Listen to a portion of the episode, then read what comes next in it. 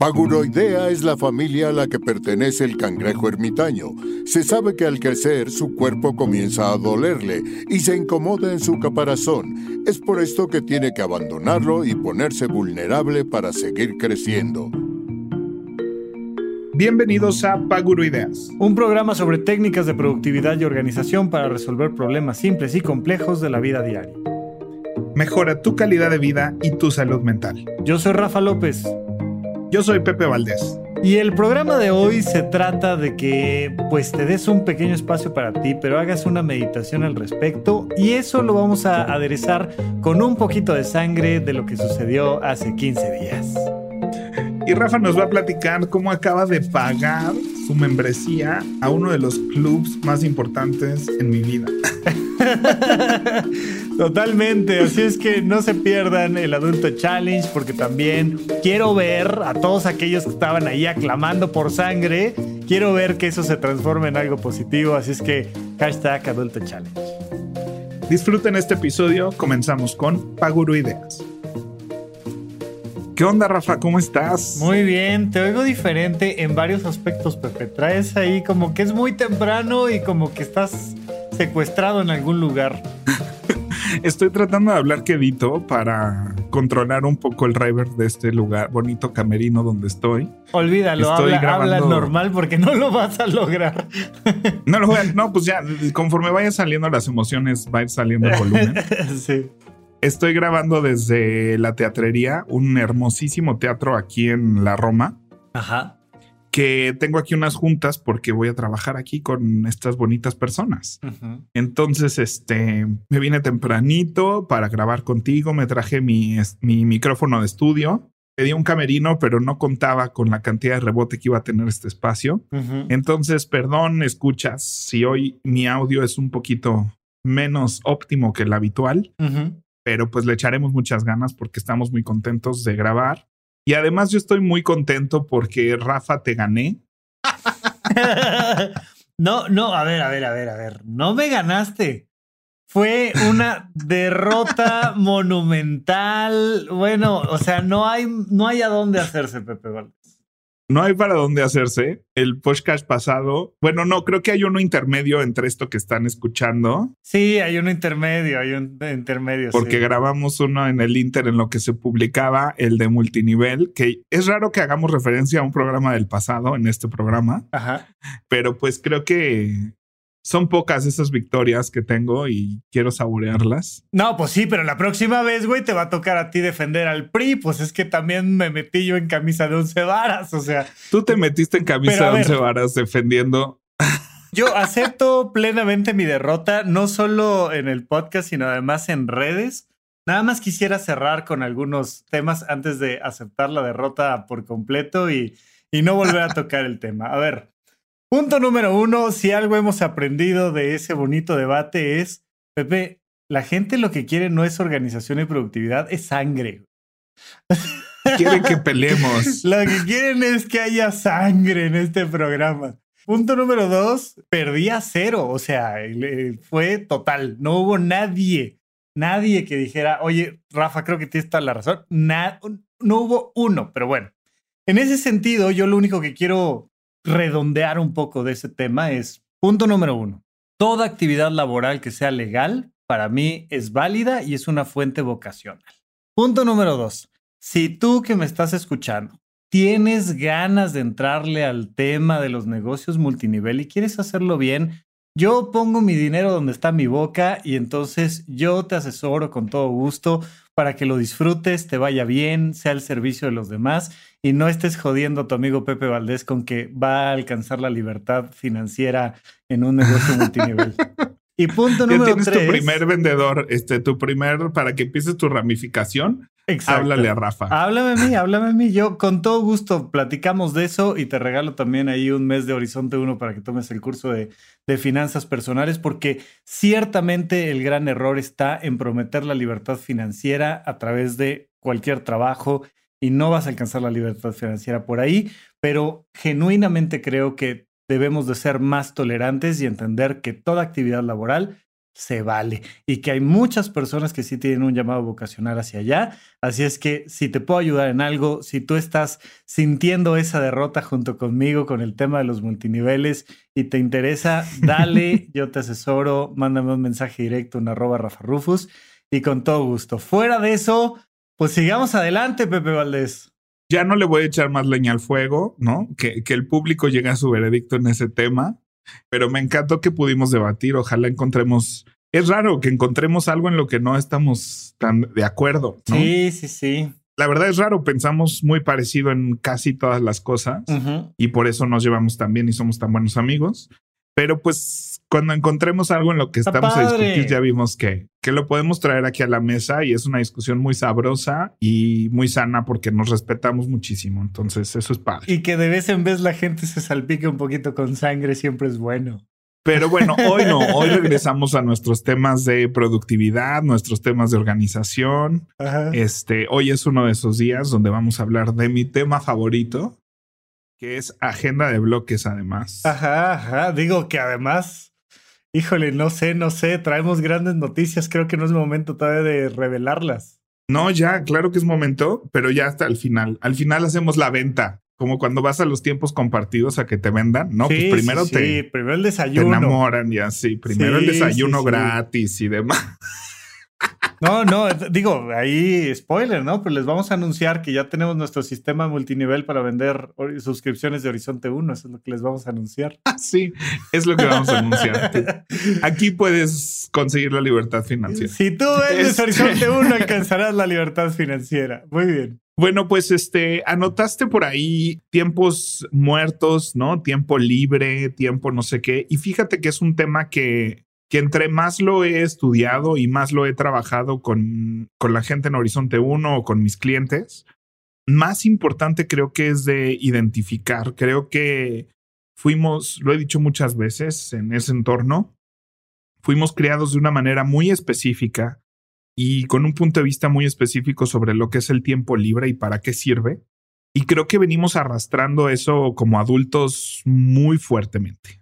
Entonces, Em, para repasar agenda de bloques, que ya hicimos todo un episodio, de agenda de bloques, pero pues habla de establecer así como en la secundaria diferentes bloques para hacer diferentes cosas. Y yo creo que esa es la manera más sencilla y más linda de explicarlo, ¿no? O sea, ¿qué es la agenda de bloques?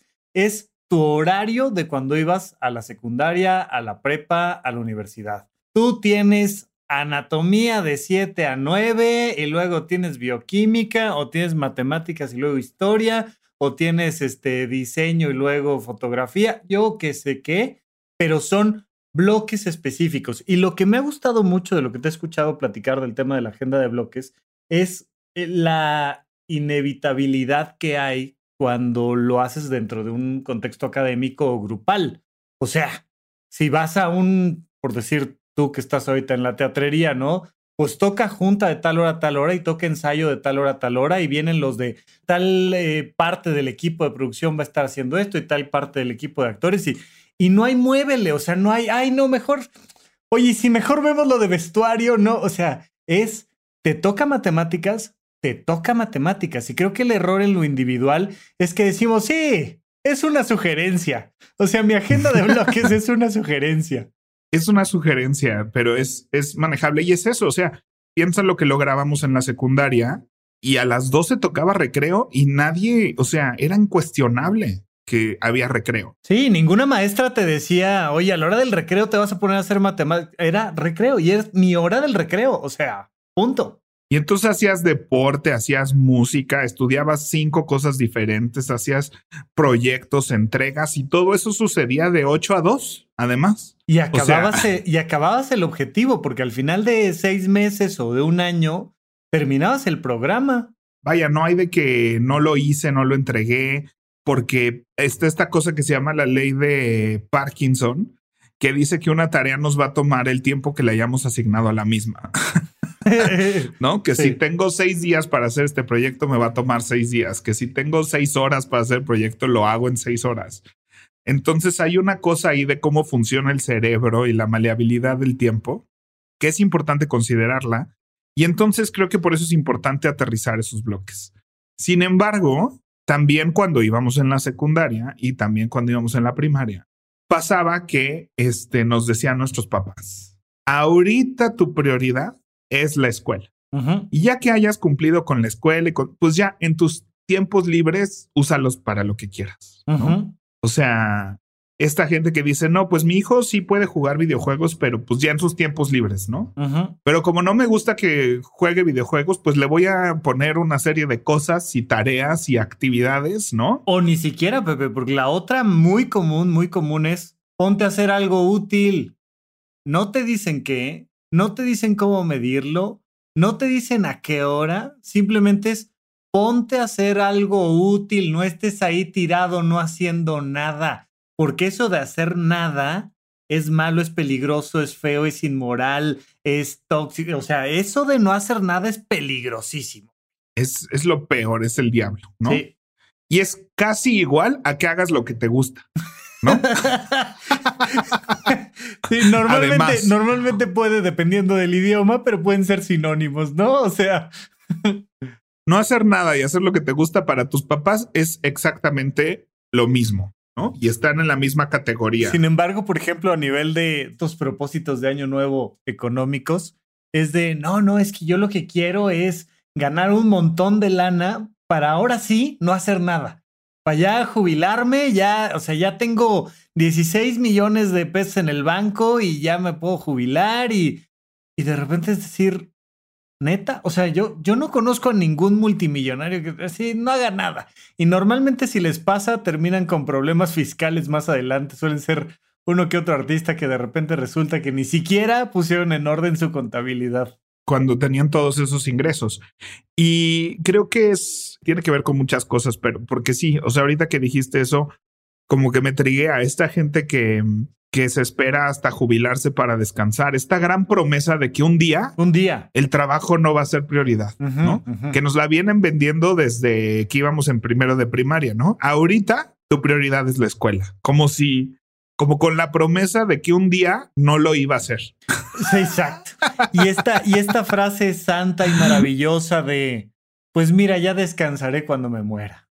Sí, sí, sí. Y hablando de convicción, acción, resultado, o sea, las convicciones, por eso digo, son simultáneas. O sea, tu convicción profesional nunca va, vas a alimentar tanto tu ser profesional que ya creciste y ya tienes el puesto que soñaste y todo. Y en ese momento vas a decir, bueno, ahora ya le toca su turno a la parte emocional, ¿no? Sí, sí, sí Ahora ya le toca su turno, ya no voy a dedicarle tiempo. O sea, ahorita que ya llegué al puesto más importante en la empresa, es ahorita cuando ya no le voy a dedicar tanto tiempo a la empresa. No, pues. No, no va a pasar. O sea, dijo nadie nunca. Claro, no, no, no. Ventilando aquí a mi papá.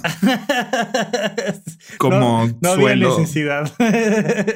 como suelo hacer en este programa. Este, fíjate que las primeras descripciones de cómo cómo se presentaba un cuadro clásico de suicidio, solía ser un hombre de entre 45 y 55 años de edad que estaba acostumbrado a trabajar mucho, que estaba acostumbrado a beber alcohol, que estaba casado, y de repente un día lo corren. Y pasar de ese ritmo frenético de productividad económica, entre comillas, a cero, los deprimía mucho, empezaban a consumir mucho alcohol, terminaban divorciándose, perdiendo a la familia, terminaban en un, acto suicida. Y esto mucho de la falta de capacidad que tienen muchas personas para incorporar el tiempo libre de manera adecuada, sana, para saber qué hacer cuando hoy no hay nada que hacer, ¿no? Eh, cómo vivirlo, cómo disfrutarlo. Y entonces, como mentalmente el único sentido de tu vida es la escuela, luego el trabajo, pues el día que te quitan el trabajo, te mueres, o sea, te deprimes y te mueres. Sí, es muy fuerte eso porque pues, a fin de cuentas creíamos que esa era la promesa a la que teníamos que llegar, ¿no? O sea, a fin de cuentas el sueño era ese, dejar de trabajar. Claro. Y creo que vuelvo a lo mismo, o sea, esa convicción no desaparece, pero por eso las convicciones son por turnos. O sea, mis ganas de ser profesional y de generar y de sentir que aporto, que hago, que genero, eso no va a desaparecer, pero tampoco van a desaparecer tus ganas de divertirte, tampoco van a desaparecer tus ganas de una vida social, ¿no? O sea, y no dedicarle tiempo a ninguna de las dos es un problema. Y entonces todo esto venía porque tú me decías tiempo libre y muchas veces cuando empiezo a trabajar agenda de bloques con alguien, es muy fácil como poner, lo primero que siempre va a haber pues son juntas y el trabajo y todo eso que tiene que ver con trabajar y que tiene que ver con compromisos con otras personas. Si tú agarras cualquier persona que medio lleva una agenda, lo que te vas a encontrar ahí son sus compromisos con otras personas.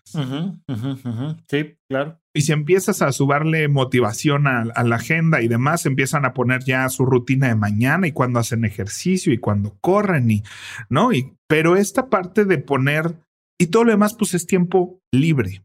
Entonces, yo a la hora de que me puse a definir, a ver cuántos tipos de bloque existen, ¿no? Digo, están los bloques de actividad, están los bloques de contexto, que ya lo hemos explicado aquí. Si, si es esta información nueva para ti, pues dale rewind ahí a, la agenda de bloques. Y es importante entender que el tiempo ocio, el tiempo de descanso, el tiempo de diversión, el tiempo de hacer las cosas para ti, también es un bloque en tu agenda, también es una materia, así como el recreo estaba ahí, ¿no? Y la clase de deportes estaba ahí y la clase de música estaba ahí. Así tiene que estar tu ocio y tu diversión y por eso eh, ayuda mucho tener estas actividades programadas, ¿no? O clases o grupos donde tienes un compromiso específico de ir. O sea, la razón por la que ninguno vamos al gimnasio es porque es así de cuando gustes. El lunes. Aquí está que es muy diferente a estar inscrito en un programa, con un grupo, con un horario. Que fue, que fue parte del éxito de estas cosas como 8W y 54D y demás, que era de, tú vas a venir aquí 54 días. Tienes tal hora y nosotros aquí te vamos a poner los ejercicios grupales y tal. Y, y había una cierta presión, eh, era parte de la venta, ¿no? O sea, te vamos a presionar para que sí vengas y te vamos a decir que qué onda, que por qué no viniste, tal pero sí este tema de, entenderlo como algo que también tiene que estar agendado, porque si no, no va a suceder, ¿no? O sea, ahí está el tiempo libre, hay para cuando tenga tiempo libre de eh, utilizar mi tiempo libre. O sea, no va a pasar. Y tienes que acostumbrar a tu cerebro a cómo yo establezco cosas importantes para mí a las que no puedo faltar. Pues las pongo en mi agenda. Y eso lleves una agenda de bloques o no, o demás. Pero casi todo mundo, si tienes una junta importantísima mañana a las 3, ese tipo de cosas importantes que no puedes faltar, ¿cómo le dices tú a tu sistema y a tu cuerpo y a tu cerebro que eso es importante? No, pues eso sí lo anoto, eso sí lo pongo en mi agenda. Perdóname, te interrumpí abismalmente, pero estaba recordando mi vida cuando yo no tenía una agenda y decía yo, ahorita hablamos como que todo el mundo tiene una agenda y todo el mundo pone sus eventos importantes en la agenda, pero yo no recuerdo que mi papá, mi mamá, mis tíos, usaran agenda. Y era una cosa así como de mantener en la cabeza, a través de tu memoria, todo lo importante que tienes que hacer como tenemos este comida familiar en dos fines de semana y ahí medianamente te ibas medio acordando. Creo que tú y yo estamos muy acostumbrados ya al tema de pensar en que las cosas importantes van en nuestra agenda, pero seguro hay mucha gente que ni siquiera eso tiene y mucho menos, por tanto, el asunto del, tiempo libre. Pues es que, mira, mi mamá, por ejemplo, sí llevaba una agenda. No llevaba toda su vida una agenda, pero escribía estos compromisos en, un, en una agenda.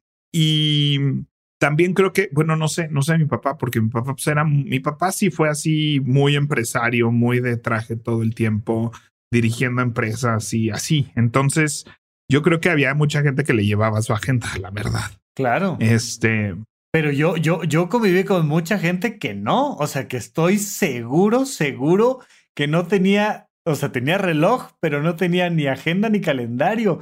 Y me imagino lo complicado que ha de ser la vida en ese sentido y especialmente el asunto del tiempo libre, ¿no? Y estoy pensando en esto de, de que cuando la gente vive así, sin, sin un mínimo orden del manejo del tiempo, pues empieza normalmente a robarle esos bloques a la comida y el sueño. Empiezas a comer más en chinga y dormir menos. Y es como la manera en la que compensas el desorden que traes con el resto de los bloques. Sí, definitivamente. O sea, creo que ay, es que son tantos temas aquí. O sea, de que no saber definir dónde acaba un bloque, ¿no? O sea, tan o sea, porque no solo estamos hablando de decir pon un bloque de descanso, sino dónde acaba el bloque de trabajo. O sea, ¿no? Es que no, no, no, en mi trabajo yo tengo que estar contestando siempre. Y entonces así de, si a las 4 de la mañana te escriben, esperan que contestes. No, bueno, no. Entonces en un punto sí se acaba.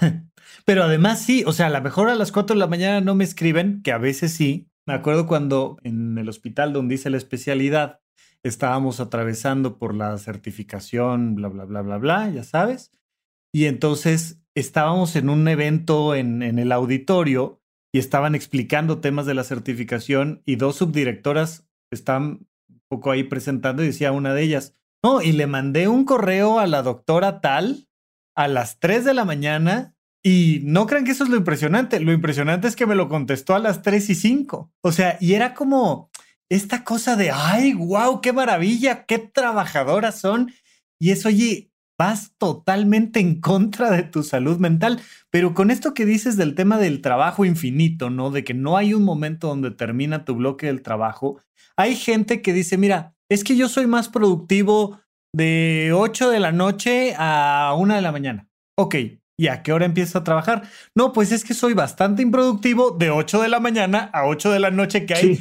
Medio hago que trabajo y ya cuando en serio trabajo es de 8 a 1, brother. O sea, vamos muy mal en todo sentido. Sí, sí, sí. O sea, es que se tiene que, que modificar eso. O sea, es como si te permites trabajar hasta la 1 de la mañana, permítete tomar tres horas de comida y ve al gimnasio o saca a tus hijos a pasear o, o sea, todas esas cosas que no te dan tiempo porque estás en horas de trabajo. Claro. O sea, si tan flexible es que puedes seguir trabajando hasta la una. Sí. Pues está bien. Oye, ¿sabes qué? voy a Yo sé que de 12 a 3 soy cero productivo. ¿No? Pues sabes que no voy a trabajar de 12 a 3, pero tranquilo, yo acabo a las 10 de la noche. O sea, claro. Y o sea, son esas cosas que, si lo eliges, que, se vale que te planteas. Claro. O sea, creo que ya no podemos homogenizar a que todo el mundo debe de funcionar de una manera específica. Correcto. O sea, lo he dicho tantas veces, lo tenemos muy claro para algunos temas, pero para otros no. O sea, para algunos temas sí somos de cada quien puede hacer con su cuerpo lo que quiera, siempre y cuando empiece a hacerlo a las 5 de la mañana, ¿no? O sea... Oye, y esa es una de las grandes críticas que sí le puedo hacer al sistema educativo. Digo, ya dijimos que que efectivamente el tener una agenda de bloques ahí impuesta un poco por la escuela, pues es algo como muy positivo. Pero yo me acuerdo yo llegar a clase de 7 de la mañana a estudiar anatomía, fresco, lúcido, maravillado. Y tenía yo compañeros que como hasta las 9 venían despertando y pues por supuesto que odiaban la clase de 7, pues estaban jetones ahí al lado mío. Y teníamos clases que acababan 10 de la noche y ellos ya de, ¿y de aquí a dónde? Y no sé qué y tal. Y yo a las nueve de la noche yo ya no puedo pensar, güey. O sea, ya para mí ya es como pido esquina. Yo tenía un maestro en la Escuela Nacional de Teatro, era el director de la carrera, de hecho, ni siquiera era un maestro, este, que un día en tercer año me dice, tú le pides a Pepe que esté aquí a las siete de la mañana y él va a estar aquí a las siete de la mañana. Pero no espere nada brillante de él hasta las once. Ay, ay, ay. No, yo para mí lo, lo, lo, mejor en mi vida es levantarme temprano. Soy mentalmente muy productivo temprano, desde las 5, 6, 7. Pero a las 8, 9, 10 ya yo ya, yo ya no estoy, güey. Yo ya no leí de un libro de nada nunca ni nada. Híjole, es que yo he pasado por muchas etapas. O sea, en teatros te empiezas a volver muy nocturno. Tuve en varios puntos prepandémicos, o sea, como que todo el 2020 prepandemia era, me estaba funcionando muchísimo pararme a las 6 de la mañana y como atacar ciertas cosas del trabajo y documentos en ese momento. Lo mantuve un poco post pandemia o durante. Ahorita llevo ya unos meses donde otra vez en la mañana no es lo mío, ¿no? O sea, donde me estoy parando tarde y tengo la libertad de también, ¿no? O sea, no tengo un trabajo. Mis exigencias eh, de trabajo empiezan como a las 3 de la tarde. O sea, yo por lo general de 3 a 10 es cuando tengo juntas y clase y una serie de cosas. Entonces, la mañana es mi parte más flexible y más abierta y tengo esa ventaja. Pero también yo digo, o sea, eso del club de las 5 de la mañana, pues lo hizo gente que trabaja de 9 a 5. Y si no trabajas de 9 a 5, ¿qué? ¿A qué hora te conviene pararte? O si acabas a las 5, ¿por qué no? No, o sea, no, es que resulta que si haces cardio en la mañana, hay como, o sea, hay como un 1% que te sirve más y, y es así de, dude.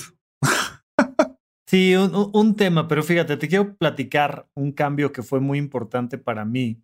Ahora que entramos a todo el tema de pandemia y ahora que el 100% de mis consultas son en línea, que es que yo tenía mi consultorio, yo rentaba un consultorio, yo llegaba ahí tempranito y daba consulta de 8 a 9, de 9 a 10, de 10 a 11, de 11 a 12.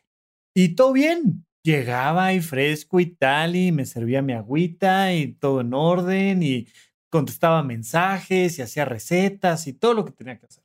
De repente nos pasamos al tema de home office y resulta que empecé a sufrir muchísimo porque tenía consulta de 8 a 9, de 9 a 10, de 10 a 11, de 11 a 12.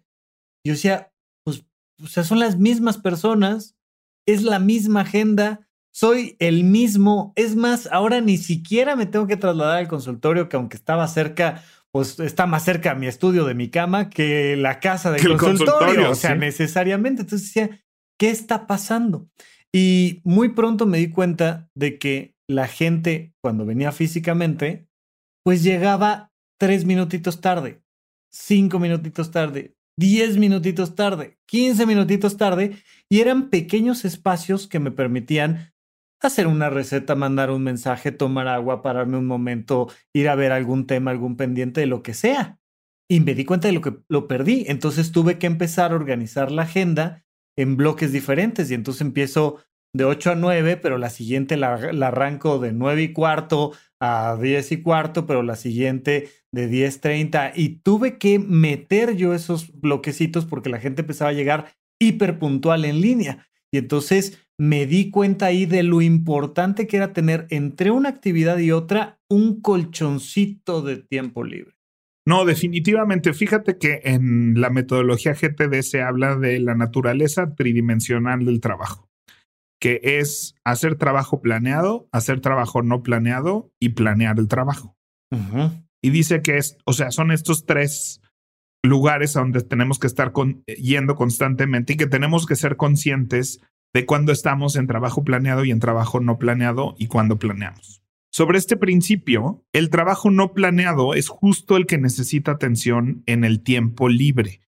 Y por eso empiezo a definir el tiempo libre como tiempo que puede ser utilizado para lo que sea, que justamente sirve para contestar el mensaje, tomar agua, o sea, donde lo que suceda ahí está bien. Si en ese momento recibes una llamada y la atiendes, todo bien, ¿me explico? O sea, no te va a afectar tu flujo de trabajo. Si quieres ver Instagram, si quieres... Ajá, en ese sentido no es lo mismo mi tiempo libre que mi tiempo para actividades recreativas, por ejemplo. Entonces, el tiempo libre sí es un espacio en tu agenda. O sea, si tú ves una agenda de bloques y hay un espacio sin nada, como tus 15 minutos de nada, eso es tiempo libre y tiene que existir, como bien lo acabas de decir, ¿no? Yo también les digo, deja media hora entre bloque y bloque. ¿Para qué? Pues para todas esas cosas que no consideraste. Responder WhatsApps, ir al baño, servirte un café, ¿Me explico? Scrollear tantito Instagram, o sea. Sí, sí, sí, cambiar un foco, este, ordenar medio cajón. O sea, todo el tiempo que tú no asignes para ti, alguien más está dispuesto a utilizar. Alguien más necesita de tu tiempo, de tu atención o monetizar tu tiempo en Instagram, ¿no? sí. Entonces, está bien, eso es tiempo libre. Y está bien que exista, o sea, no, no tiene nada de malo que exista el tiempo libre, que son esos colchones o son estas horas donde no me quiero poner una actividad en específico, nomás quiero descansar, tirarme, leer, contestar mails, lo que me nazca, lo que sea que suceda en ese tiempo libre, todo bien. Claro, pero sí, y digo nada más reiterándolo porque ahorita como que me terminó de caer muy bien el 20 de, de esto. O sea, es diferente que yo me agende, vamos a decir, 30 minutos para tomar la siesta después de comer a que me agende 30 minutos de tiempo libre, porque en el tiempo libre tal vez duermo o tal vez no. Tal vez contesto un mensaje o tal vez no. Y es ese tal vez que es un colchón de, de los misceláneos, ¿no? De esto, pues tal vez. Pero aparte tengo agendado mi tiempo de descanso, mi tiempo recreativo, mi tiempo con mi familia, mi tiempo. Y ese no es tiempo libre, porque nos han enseñado a creer que que ese es el tiempo libre y no agendamos ni el tiempo libre, ni el tiempo de descanso, ni el tiempo con la familia. Sí, porque, oye, ¿por qué no pasó tiempo? No me dio tiempo. Y yo. o sea, llenaste toda tu agenda de actividades no, pues es que en mi tiempo libre me puse a lavar los trastes, no sé qué, y ya no me dio tiempo de pasar tiempo con mi familia. Ah, entonces no pusiste un bloque de tiempo con tu familia. Claro. Te entiendo que me dijiste, oye, puse el miércoles de 8 a 10 con mi familia y resulta que el miércoles a las 8 pasó esto. Claro. Y entonces, ni modo, tuve que cancelar ese compromiso. Órale, me parece una respuesta súper válida. Pero cuando me dicen así de no, es que no me dio tiempo ahora así de, perdón, Pepe, no me dio tiempo de hacer la planeación semanal. ¿Cuándo le ibas a hacer? Pues el fin de semana. ¿Cuándo? ¿Cuándo?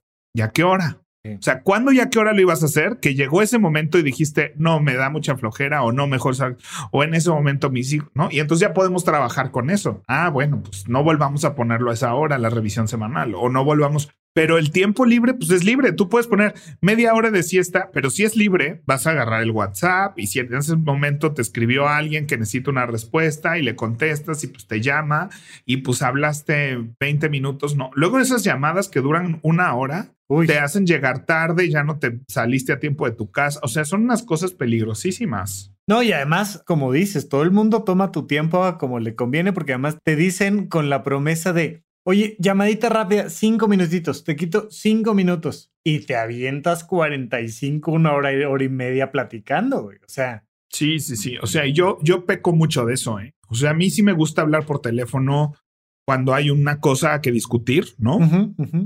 Entonces le digo, te puedo marcar, sí, pero luego yo peco de que no salgo a tiempo de mi casa o estoy así de, bueno, ya voy, ya voy, ¿no? O sea, que me atrase el día y si fuera tiempo libre está bien, pero cuando empieza el siguiente bloque, pues ni modo, ya. O sea, si tuviera clase, me explico, pues es así de ni modo, ya empezó mi clase, ching, cuelgo. Sí, y fíjate que estoy pensando, eh, gente que conozco, pacientes y demás, mamás, por ejemplo, que especialmente ahora, pero digo, desde siempre, pues les hemos cargado la mano totalmente en el tema de cuidar a los hijos y demás, y entonces te dicen, a ver, un niño necesita atención 24/7, o sea, no hay un solo momento.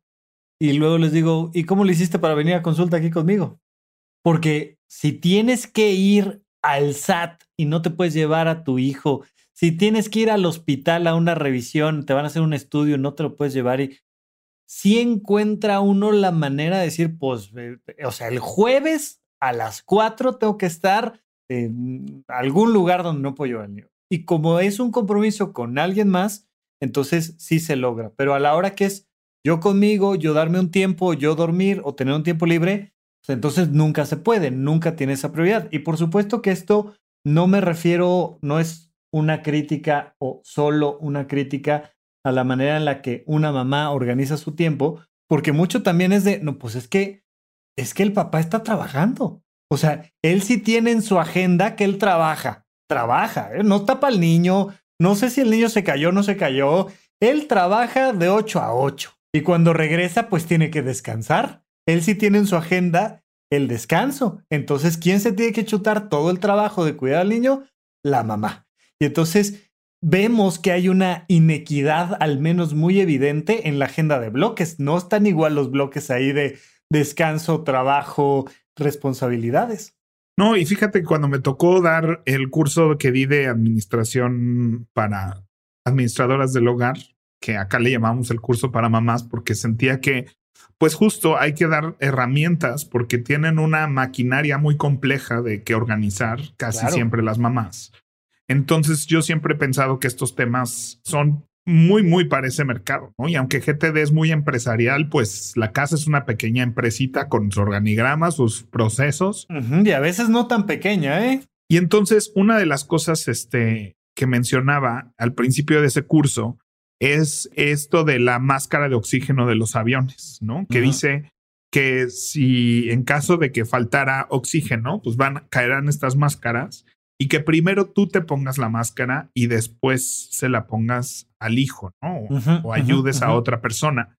Y siento que eso a veces se pierde. Siento que a las mamás se les ha vendido esta imagen de que ser buena mamá es darlo todo por sus hijos, incluyéndose a sí mismas. Y entonces creo que sí debe de existir esos puntos, esos bloques donde, como bien dices, donde estas dos horas no estoy y tenemos que planear cómo va a suceder eso. No van a suceder impromptu.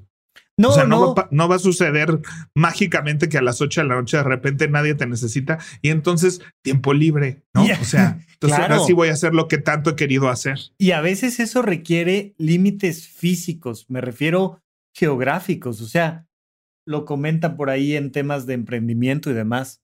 Si quieres realmente dirigir una empresa a nivel creativo, si tú eres el que lleva el barco y no quieres estar perdiendo tu tiempo en la parte operativa, que no es lo que a ti te toca, que para eso tienes una serie de empleados y demás, no estés en la oficina, no tengas la oficina grandota ahí porque todo el mundo va a llegar a tocarte la puerta. Pero si no estás, ¿quién te toca la puerta? ¿No? Y entonces a veces con el tema de, de ser mamá es, pero salte de la casa, o sea, vete a otro lado, vete aquí a Cuernavaca a una hora de distancia o algo para que genuinamente no estés, para que tengas que decir, chin, pues resuélvanlo, porque desde acá, ¿cómo lo resuelvo? Entonces, a veces cosas como cambiarte de lugar, eh, irte a otra parte, tener otra cosa que hacer genuino, otro compromiso, que se vuelve muy importante para volver real esto, porque si estás ahí, alguien va a llegar a tocarte la puerta y alguien va a llegar a decirte, mamá, es que fíjate que... O sea. Sí, o ponte de acuerdo con, mira, fíjate que otra vez voy a hablar de mi familia. Ay, es que los quiero mucho. y como en pandemia son los únicos que veo, pues son los que más tema de conversación me dan además. este, o sea, cuando éramos niños, mis papás tenían otra pareja que son, eran muy amigos de ellos, que se llamaban Rafa y Rubí, con dos hijos muy de nuestra edad, muy parecida a la edad a, mi hermano y a mí. Ajá. Y pasábamos mucho tiempo en casa de Rafa y Rubí. Y Rafa y Rubí, chicos, pasaban mucho tiempo en nuestra casa. Mucho tiempo te estoy hablando de que, pues, por lo menos una vez al mes yo iba para allá y una vez al mes ellos venían para acá de pijamada y la pasamos espectacular. Comíamos pizza, veíamos películas, jugábamos videojuegos, montábamos shows, nos la pasábamos espectacular. Y entonces, ya grandes, ¿no? Pues era un deal que tenían, ¿no? Así de, oye, tú te llevas a los niños este, dos días, una vez al mes y los cuidas a todos y los entretienes y todo. Y una vez al mes yo te cuido a tus hijos, ¿no? Y, y, tú tienes un fin de semana para ustedes solos, ¿no? O sea. Y puede ser toda la diferencia, puede ser toda la diferencia. Y para nosotros como niños era lo máximo, o sea, era eh, siempre era padrísimo ir y era padrísimo que vinieran y para nosotros no era, nunca sentí que mis papás así de, ay, no nos quisieron cuidar o no, nunca, en lo más mínimo tú captas esas cosas, ¿no? Ni, ni te sientes de esa manera.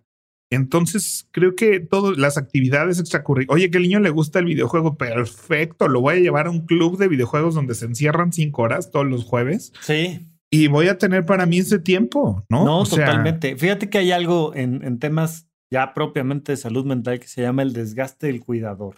Tú eres el familiar responsable de una persona que porque es de la tercera edad, que porque tiene requerimientos diferentes, que porque lo que tú quieras necesita tu atención. Y entonces como es una persona a la que tú amas tanto, ¿no? Es tu abuelo, es tu hijo, es lo que tú quieras. Entonces pues le dedicas 24/7 y termina dándote algo que se llama el síndrome del desgaste del cuidador, que te da una depresión, porque no es falta de cariño, es que necesitas tener descansos y necesitas tener una, un momento y una estructura que te permita decir, yo jueves y viernes no tengo abuelo, o sea, yo no, no estoy, no sé, no resuelvo, porque estoy descansando y me permite entonces revitalizarme y me permite hacer mis cosas y me permite recordar que también yo soy importante y que no nada más los demás son los importantes y un montón de temas. Entonces va desde tu relación con tu trabajo, tu relación con tu familia, tu relación con este, personas que cuidas, que quieres, que, pero necesitamos esos, esos espacios de decir, no voy a hacer nada, nada y resolvemos. Sí, definitivamente. Y como ahorita lo decías, o sea, creo que ponerle su bloque en la agenda te obliga a planear y decir qué tengo que hacer, qué preparativos tienen que haber para que esto suceda.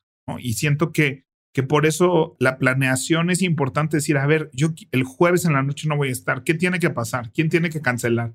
¿Quién no va a poder ver Netflix y tiene que estar aquí ese día? ¿No? O sea, ¿cuántos preparativos tengo que hacer para hacer que eso sea posible? ¿A dónde voy a mandar a los niños de pijamada? ¿No? O sea... Me acordé en Instagram hay un perfil que es el chiste del sofá, que nació en, en Puentes, ese podcast haciendo referencias a los Simpson. Y entonces hay un meme que tienen por ahí donde Homero está acostado en la cama, ya sabes, así arropadito, y se ve un globito de diálogo que dice, oye, ¿qué crees? Perdóname, no nos vamos a poder ver hoy. Y él así con cara de, ay, qué bueno, qué rico, y respondiendo, no, qué mal, qué mal, tantas ganas que tenía de verte. Porque a la hora que te cancela alguien, mágicamente aparece una hora de tiempo libre, un bloque de tiempo libre porque tenías agendado a alguien más y ahora no tienes nada que hacer ahí y te permite muchas cosas que estaría buenísimo. Si un cliente te cancela, sí. Si un paciente te cancela, a mí cuando de repente me dicen así de, pero es que es día, es día tech o una cosa así en el tech, de repente tienen como eventos a nivel sistema ¿Sí? que cancela clases. Yo así de, ah sí, claro. es bien rico que nos cancelen. es una cosa. Pues sí, creo que, creo que es importante eso, la distinción entre tiempo libre y tiempo para ti, que no son lo mismo. No. Los dos tienen que existir. Está bien que existan los dos, pero empieza a distinguir que el tiempo para ti no es libre, el tiempo para ti no es opcional tampoco. ¿no? no estamos diciendo que el trabajo lo descuides, solo tómatelo tan en serio como una junta. Exacto. Y creo que al menos en México, digo, me encantaría quien nos escuche en otros lados que nos comenten cómo pasa esto en otros países, pero en México tenemos la costumbre de saber a qué hora empiezan las cosas, pero no a qué hora terminan. E incluso hay personas que han sido contratadas bajo ese esquema, ¿eh? De aquí sabemos que tú empiezas a trabajar 8 de la mañana, pero no sabemos a qué hora terminas de trabajar. Es como de brother, o sea, huye. En teatro tenemos esta bonita expresión de mañana tenemos ensayo, empieza a las 8 y a morir. Se usa mucho. Claro.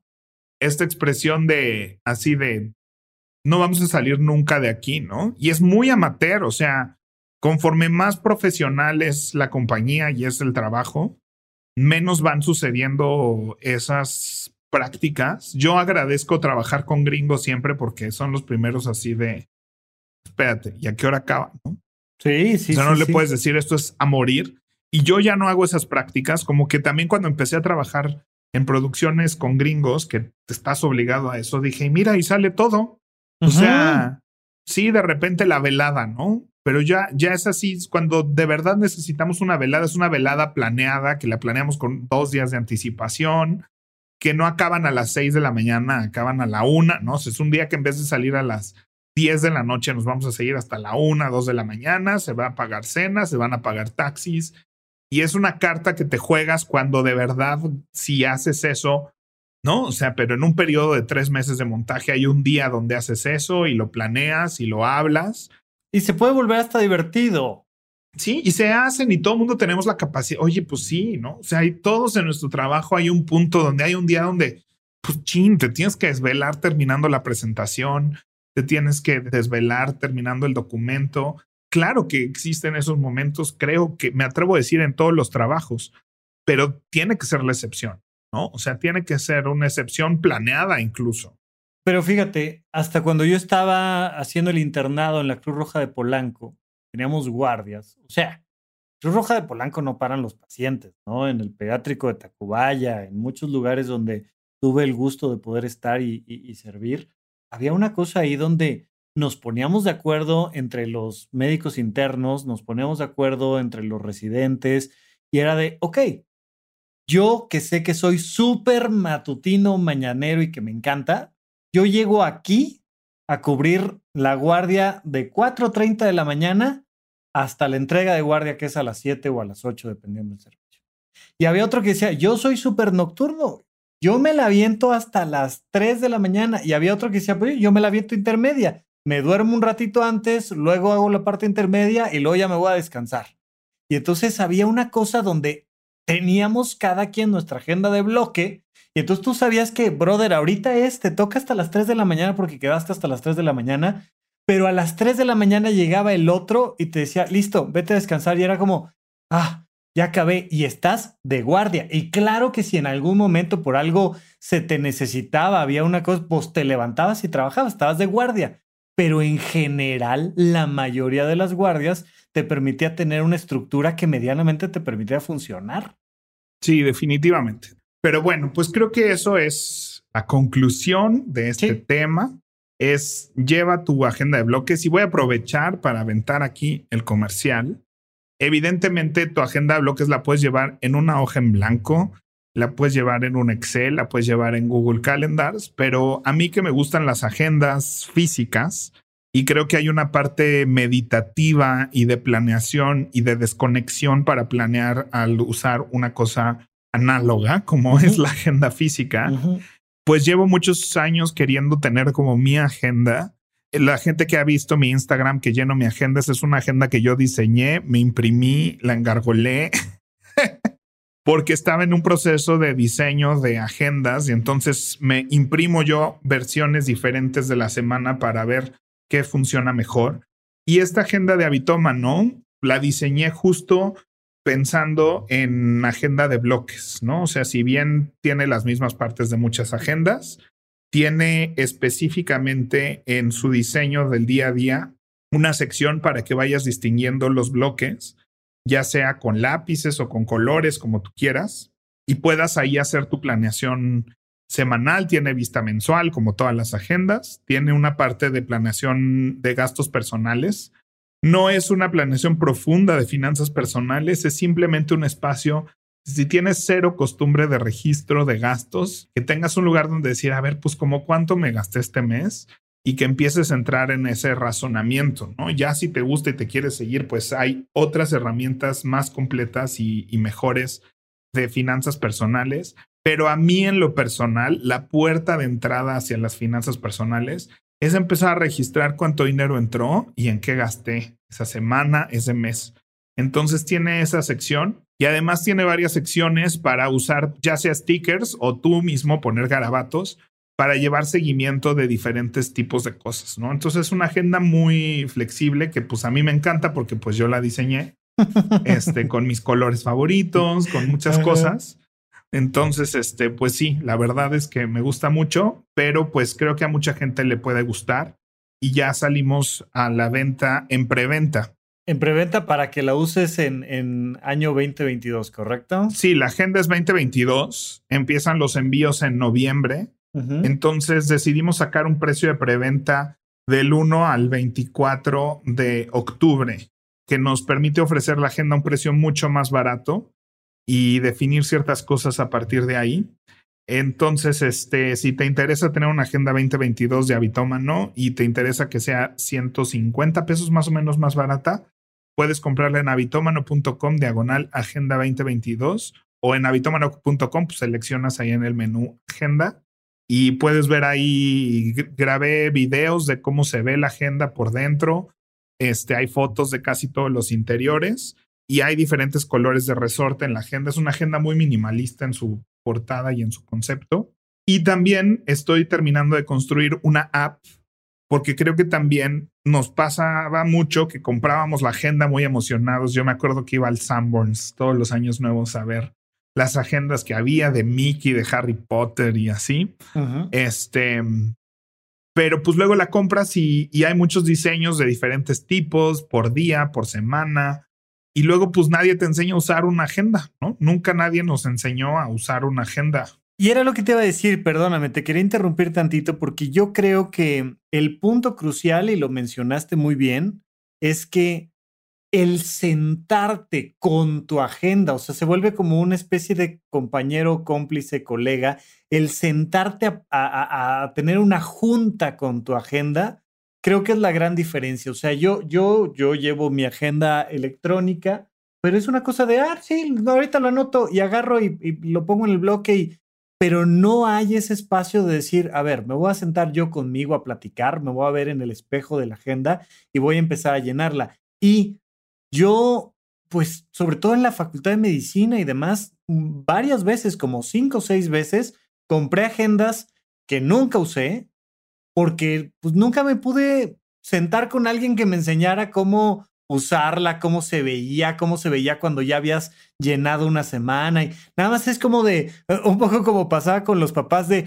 pues si ya te compré la enciclopedia ya te lo debes de saber, o sea, yo te la compré, güey. Sí, ya deberías de tener todo el conocimiento. Claro, yo te compré la enciclopedia, ya debe estar ahí y es de no fíjate que después de comprarla hay un proceso que hay que aprender a usar la agenda y, y yo creo que pues ese puede ser el elemento importante que la gente requiere. Sí, entonces estoy terminando una app donde viene un curso de cómo llevar una agenda. Entonces, cuando compras tu agenda, trae un código para desbloquear la app. Y entonces en la app viene un curso de cómo llevar una agenda. Viene también para que la gente suba fotos y si no, pues yo de cómo hacemos la planeación y también inspirarse con otras personas que llevan otros estilos de vida, diferentes formas de llevar una agenda. Entonces es como una pequeña red social donde la gente puede compartir cómo lleva sus agendas para inspirar a otras personas. Eso, todo eso sucede en, la app. Y pues Horizonte 1, de eso sí ya lo hacemos desde hace varios meses. Todos los domingos en la mañana tenemos sesión de planeación donde pues es así, de todo mundo saca sus cosas y es es esa cita que a veces la gente necesita tener una cita con un grupo, con un instructor para así hacerlo. No significa que necesitas un instructor para hacerlo ni un grupo, pero pues a veces el simple hecho de tener como esa cita con otras personas se vuelve la cita contigo mismo. Y entonces también estamos incluyendo un mes gratis de Horizonte 1 con la compra de la gente. Entonces, este, pues ahí están. Ojalá entren a verla, le echen un ojo y si les gusta, pues pongan su pedido. Oye, y yo vi, yo vi después de nuestro episodio de estructuras piramidales y demás, yo vi mucho Team Pepe, Team Pepe, Team Pepe, Team Pepe. Aquí es donde quiero ver su apoyo de verdad, porque, porque han de saber que esto de la agenda, insisto, no es algo que yo planeé. Yo nada más le echo todas las porras del mundo a Pepe, porque yo no diseñé la agenda, yo no tengo nada que ver con esto. Así es que a todos los que votaron porque Team Pepe y porque Pepe tiene toda la razón, aquí los quiero ver. pues bueno, creo que es, es una herramienta que a mucha gente le sirve y además tiene un acompañamiento que creo yo que nunca he visto en ninguna agenda, que es el enseñarte y el acompañarte durante todo el año a usarla, ¿no? Ya que la sigas usando y le saques el mayor provecho y pues te dé un poquito de orden en tu vida. Es algo, es un proyecto que desde hace cuatro años quería hacer. El primer diseño que agenda que hice se iba a llamar Paper Bento pues bueno, ojalá se animen a echarle un ojo a la agenda y si les gusta, pues hagan su pedido. Llame ya. Llame ya. y si quieren, hacemos una estructura de multinivel para venta de agendas. Empezamos con el color azul y terminamos con el negro. Muy bien. ¿Qué más, Pepe? Vámonos. Vámonos. Rafa, ¿en qué gastaste tu quincena? Estoy muy feliz. Fíjate que, y ya lo anoté yo aquí en mi lista de temas de Paguroideas, tenemos que platicar de las listas, porque para mí las listas son una cosa muy particular. Pero en mi lista de libros me tocaba, y es una cosa que me ayuda mucho a uno a no comprar de más, a ir siguiendo un orden. Tengo una lista de libros y ya que me acabé el anterior, veo cuál es el siguiente en la lista voy y lo compro, ni siquiera lo pienso, o sea, no, me puedo pensar si es momento, no es momento, tal, y nunca compro el libro antes. Entonces, me compré el libro de Marie Kondo, La magia del orden, porque seguramente de que nos conocemos para acá en algún momento salió por ahí o, o fue cuando salió este, su programa en Netflix, el inicial, que ya tiene dos. Este, pero dije, bueno, pues, pues ya, ya que puedo yo aprender de Maricondo, ya, ya, todo bien. Pero bueno, pues si me toca en la lista, me toca en la lista, lo compré. Ah, si me costó 180 pesos o 250, pues lo que cuesta un libro. Yo, yo los libros me gusta comprarlos electrónicos, leerlos en mi iPad, no almaceno, no uso papel, me encanta, me encanta. Y entonces me di cuenta de que sobre todo el primer tercio del libro está bien padre en un sentido más allá del tema de cómo ordenar. O sea, no vas a empezar leyendo, mira, los calcetines se doblan así, mira, la ropa se pone de tal manera. No, hay un tema ahí de su filosofía del orden y te platica mucho de su infancia y cómo se vinculaba también con, en, torno al orden de una manera tampoco tan sana en algunos momentos. Entonces vale mucho la pena como meterse a este tema y te va contando cosas que te hacen pensar y reflexionar. Y eso me llevó a organizar mi cajón de calcetines. Estoy muy feliz porque, porque entre ayer, que ya llevaba un rato leyendo el libro, y hoy en la mañana dije, ya. O sea, la casa en general, mi casa me da mucho joy, ya sabes, este spark joy. Sí, sí, sí. Me gusta mi casa, siento que está ordenada, siento que los objetos son los que tienen que ser, pero traía yo un conflicto con dos cajones enormes de calcetines y quedaron bien lindos y yo creo que no se van a volver a desordenar, ya les contaré. Muy bien, me da muchísimo gusto. Bienvenido al club.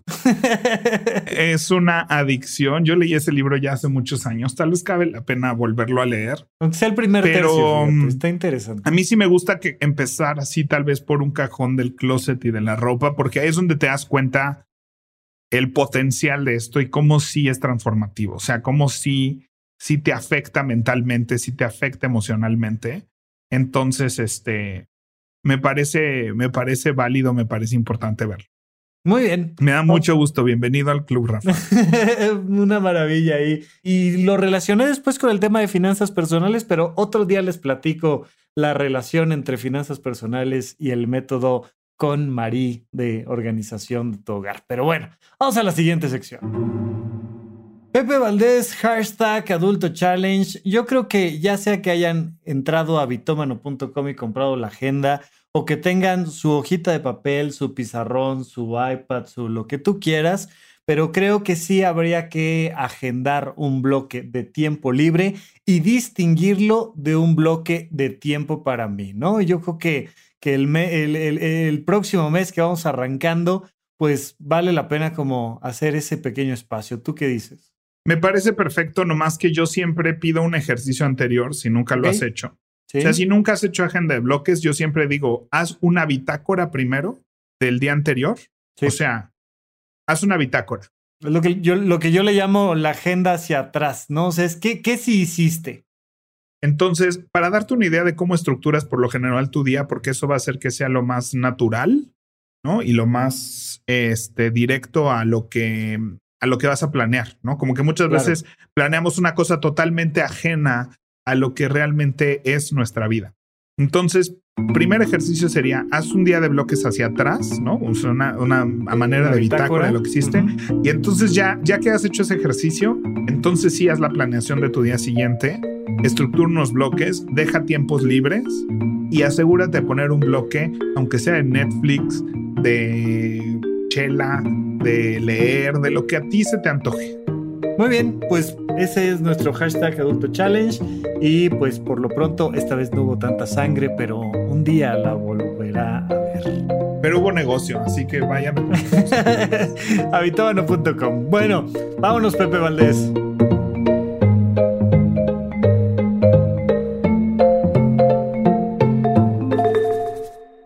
Este episodio fue producido por Mariana GCA, Saúl Cortés Nogués,